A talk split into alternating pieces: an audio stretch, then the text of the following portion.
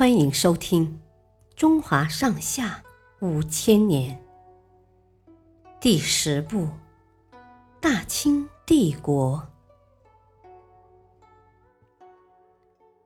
施琅攻台湾。施琅是一位熟悉海防、擅长海战的大将军。在他四十多岁时，朝廷曾计划攻打台湾。并让他制定作战方案。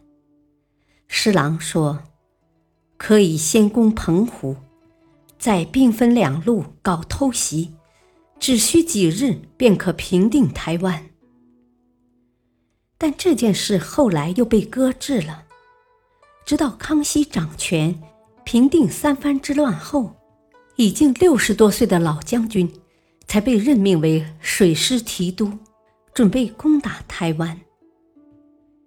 此时，郑成功早已去世，他的孙子郑克爽统领台湾大军。公元一六八三年六月，施琅率水师大军出发，台湾派出大将刘国轩坐镇澎湖。十六日，两军首次交锋，施琅一马当先，驾船冲击郑军。清军船只虽多，但集合在一起难以发挥威力，远不如郑军的船只灵活。这场海战打得异常激烈，施琅的头部受伤，在蓝里、游观光等将士的拼命掩护下，才得以脱身。第二天，施琅重赏了蓝里、游观光两人。之后，大家又一起商量破敌之计。有个将领说：“郑军船少，我们船多，可以五船结为一队，合力攻一只船；不结队的作为游兵、援兵，四处接应。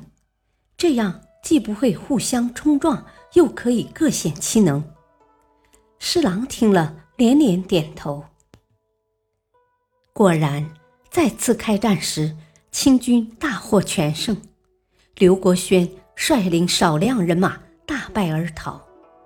郑克爽知道难以挽回败局，归顺了清朝。从此，台湾纳入了清朝的版图。感谢收听，下期继续播讲第十部《大清帝国》，敬请收听。再会。